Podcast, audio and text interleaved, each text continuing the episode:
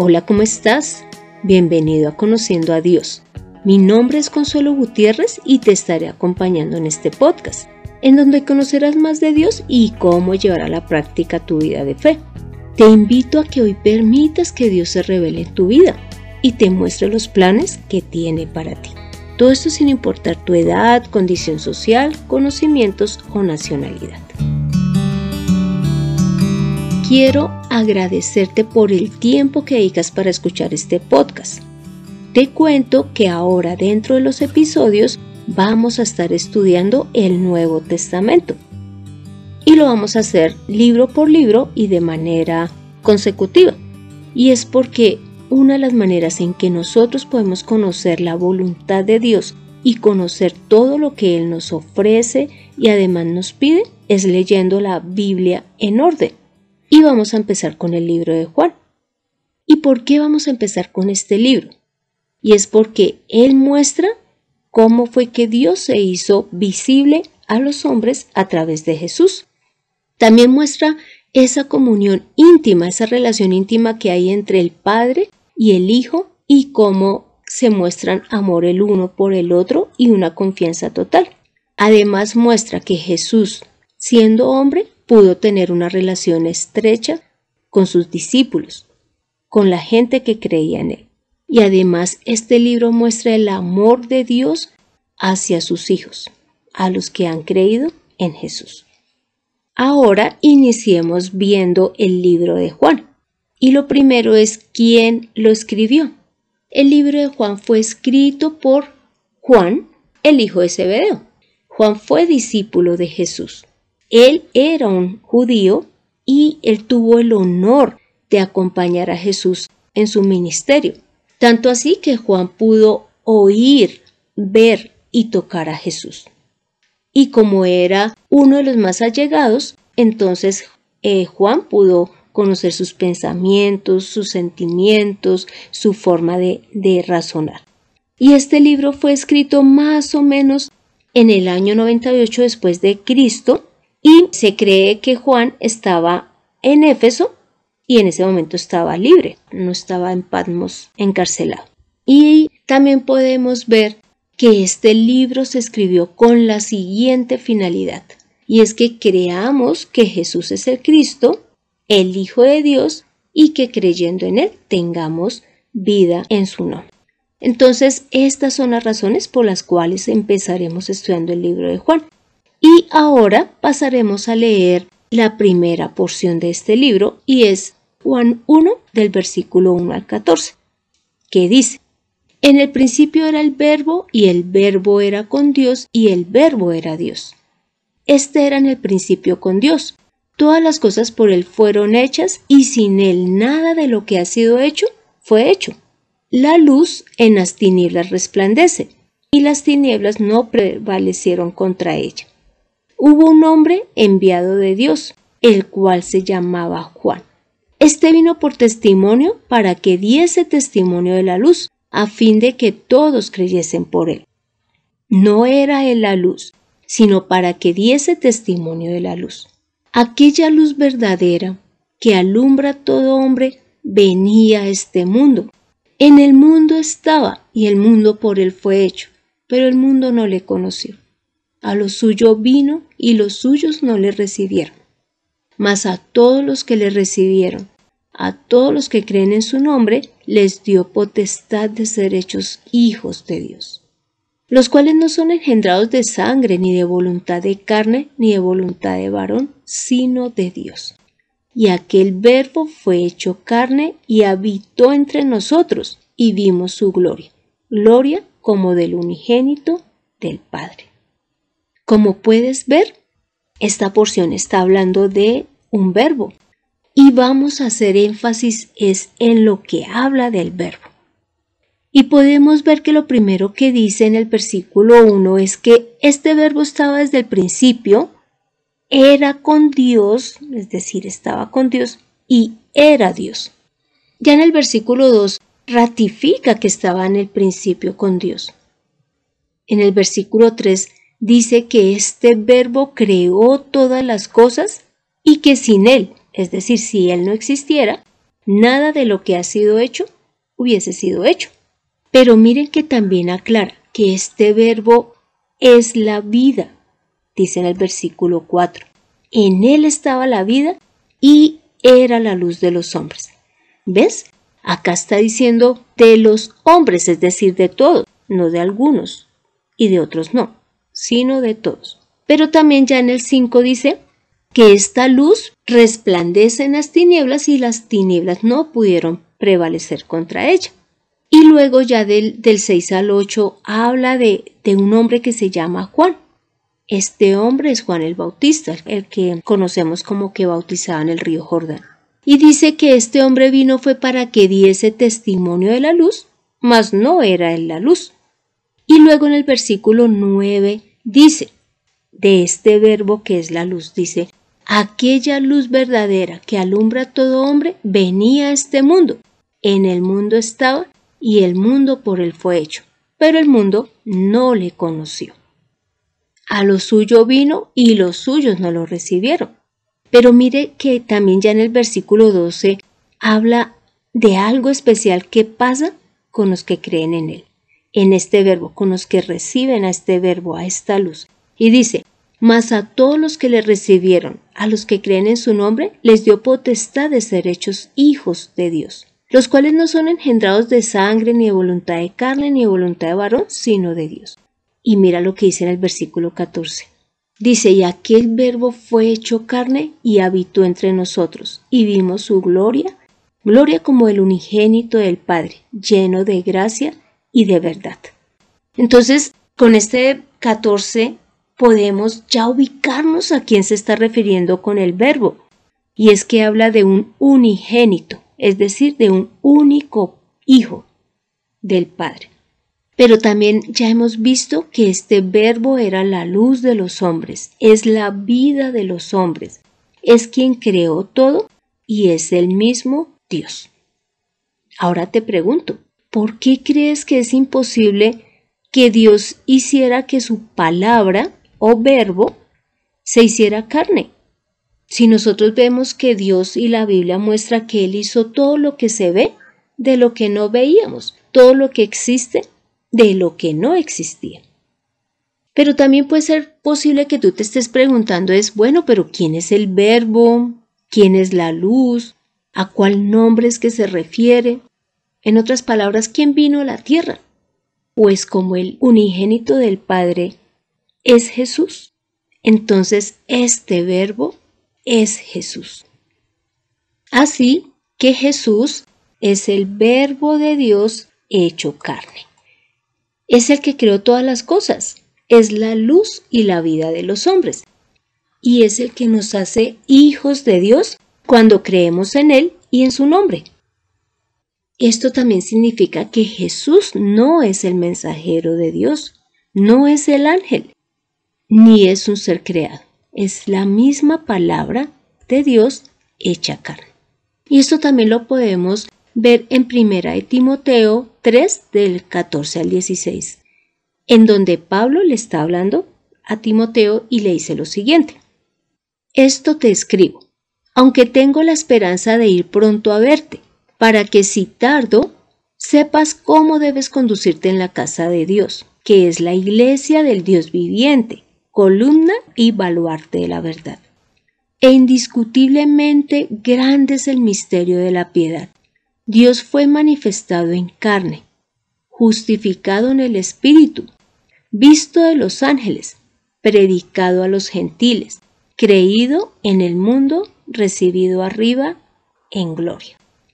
Esta porción muestra que Dios se manifestó en carne y que esto es por su misericordia por su piedad, porque a través de Jesús es que Él logra que haya un perdón de pecados, porque Jesús con su sangre es que nos limpia de ellos. Pero también muestra que este Dios hecho carne fue visto en la parte espiritual, es decir, por los ángeles, y también en la parte terrenal. Cuando habla a los gentiles, pues se refiere a los hombres. Y pues nosotros sabemos que los hombres pues tienen una gran variedad de dioses. Inclusive los crean conforme a las necesidades que tienen. Sin embargo, ninguno de estos dioses se ha podido hacer hombre. Y lo otro es que si hablamos de los santos, pues los santos fueron hombres que murieron y un hombre pues realmente nunca va a ser un dios. Ahora la siguiente pregunta es, ¿por qué habría la necesidad de que Dios se hiciese carne? ¿O que su palabra se hiciese carne? Leamos en Hebreos 10 del 3 al 7 que allí vamos a poder encontrar la respuesta. Y en esta porción bíblica pues es Pablo haciendo la diferencia entre los sacrificios que se realizaban bajo la ley y el sacrificio realizado por Jesús. Entonces dice, sin embargo, cada año se hace memoria de los pecados con estos sacrificios, porque la sangre de los toros y de los machos cabríos no puede quitar los pecados. Por lo tanto, entrando en el mundo, Él dice, sacrificio y ofrenda no quisiste, pero me preparaste un cuerpo. Holocaustos y sacrificios por el pecado no te agradaron. Entonces dije, heme aquí para hacer, oh Dios, tu voluntad, como en el rollo está escrito de mí. Aquí está mostrando que Jesús se hizo carne es porque los sacrificios que se venían haciendo, a pesar de que habían sido establecidos por Dios, realmente no lograban quitar los pecados de los hombres, sino que antes cada año se hacía memoria de ellos. Pero a través del sacrificio de Jesús, de su sangre, ahora sí tenemos esa vida eterna porque nuestros pecados han sido perdonados. Incluso la Biblia muestra que Jesús no quiso conservar su deidad. Leamos Filipenses 2 del 5 al 8 que dice, Hayan ustedes esta manera de pensar que hubo también en Cristo Jesús, Existiendo en forma de Dios, él no consideró el ser igual a Dios como algo a que aferrarse, sino que se despojó a sí mismo, tomando forma de siervo, haciéndose semejante a los hombres, y hallándose en condición de hombre, se humilló a sí mismo, haciéndose obediente hasta la muerte y muerte de cruz.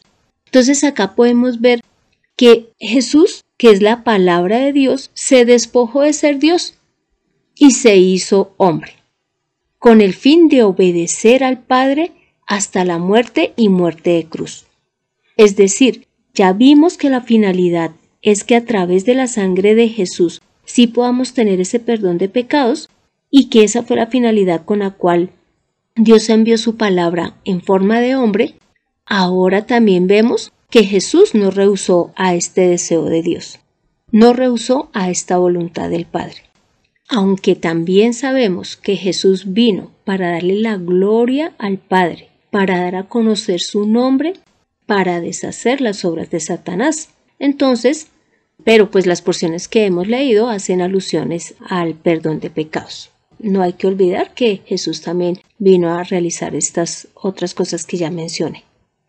Y te cuento que cuando yo entendí que Jesús es la palabra de Dios hecha carne, fue maravilloso, porque esto me hizo comprender que ahora tenía al mismo Dios con el cual podía yo acercarme al Padre, que tenía el mismo Hijo de Dios que podía guiarme y mostrarme al Padre, que tenía un Hijo de Dios que hacía la voluntad del Padre y que por lo tanto, si Él perdonaba mis pecados, era porque así Dios mismo lo había querido. Entonces nosotros debemos de valorar esto que hizo Dios y fue mandarnos su palabra hecha carne, porque de esa forma es que ahora nosotros conocemos la voluntad del Padre. Ahora Dios no es un Dios invisible, no es un Dios transparente, sino que es, lo podemos ver en la cara y en, en las obras y en las palabras de Jesús. Inclusive en Juan 10:30 dice, yo y el Padre uno somos. Esto lo dice Jesús y también en Juan 14 del 7 al 9, que es donde Jesús está hablando con sus discípulos y más específicamente con Felipe, él dice lo siguiente, si me han conocido a mí, también conocerán a mi Padre, y desde ahora lo conoce y lo han visto. Le dijo Felipe, Señor, muéstranos al Padre y nos basta. Jesús le dijo, ¿Tanto tiempo he estado con ustedes, Felipe, y no me has conocido? El que me ha visto, ha visto al Padre. ¿Cómo pues dices tú, muéstranos al Padre? ¿Ves? Esta porción es maravillosa porque muestra el mismo Jesús que como ya lo hemos visto a Él, ahora ya vimos al Padre, que como ya conocimos a Jesús, ya conocimos al Padre. Y también te puedes estar preguntando, bueno, pero yo cómo veo a Jesús, cómo lo conozco para esa manera conocer a Dios Padre. Pues es a través de las escrituras. Por eso es que siempre se te anima a que la leas. Y por eso precisamente es que ahora nosotros estamos empezando a leer la escritura y a explicarla en orden. Ahora la pregunta que te hago es, ¿quieres acercarte a este Dios que se manifestó a través de su Hijo? ¿Te gustaría acercarte al Dios que desea que tú tengas una relación con Él y por eso ya se hizo visible a través de su Hijo? Yo creo que la mejor decisión que podemos tomar es acercarnos a Él, porque ya vemos que es un Dios real, un Dios vivo, un Dios que no miente y un Dios que desea que nosotros nos acerquemos a Él. Por eso su verbo fue que se hizo carne, para que nosotros pudiésemos ahora entrar en la luz, en la verdad, en la vida, y que ahora nosotros podamos a través de Jesús creer en Él y de recibirlo en nuestra vida, ser hijos de Dios. Te pido que me acompañes a esta oración. Padre amado, gracias Señor por haber enviado a tu palabra a este mundo. Gracias porque a través de Jesús es que ahora tenemos vida eterna. A través de Jesús es que ahora tenemos el perdón de pecados. Ahora con el sacrificio que Él hizo, ya estamos limpios de todo pecado y nos podemos acercar a ti. Gracias porque Él es nuestra luz, Él es la vida. Inclusive porque Él creó todo, nos creó a nosotros también. Gracias, Padre amado, porque si nosotros recibimos a Jesús y creemos en su nombre, tú nos has dado la promesa que podemos pasar a ser tus hijos. Señor, ayúdanos, Señor, a recibirlo a Él, Ayúdanos a creer en Él. Ayúdanos a que cuando leamos la palabra veamos que Él es un Dios real que, y que Él está mostrando tu voluntad. Padre Santo, hemos orado en el nombre de Cristo Jesús. Amén. Toma la mejor decisión. Acércate a Jesús. Él es la imagen del Dios invisible, pero ahora ya lo puedes ver y conocer. Y puedes saber que hay un Dios que es real y que su deseo es que te acerques a Él. Dios es real y desea que lo conozcas. Descúbrelo en Conociendo a Dios. Este fue el episodio 61, en donde iniciamos el estudio del libro de Juan y pudimos ver que la palabra de Dios se hizo carne y que esta palabra, que es Jesús, es nuestra luz, es nuestra vida y es el que nos permite ser hijos de Dios. Te animo para que leas Hebreos 9 y también el capítulo 10, primera Juan 5 del 6 al 7. Gracias por escuchar este podcast mientras descansas, mientras vas camino a tu trabajo, mientras trotas y no olvides compartirlo, porque es sumamente importante que la gente entienda que Jesús es el mismo Dios y que, si quieren un Dios visible, pueden ver a Jesús. Además, te invito a que bajes en tu dispositivo la aplicación de SoundCloud, con el fin de que puedas escribir tu opinión, dejar una calificación o decirme qué tema quieres que tratemos. También puedes escribirme al correo de mirtaconsuelog.gmail.com. Será para mí un gusto trabajar en los temas que tú me solicites. Soy Consuelo Gutiérrez, tu compañera en este camino. Quiero darle las gracias a José Luis Calderón por la edición de este podcast. Dios continúe manifestándose en nuestra vida. Nos vemos en el próximo episodio.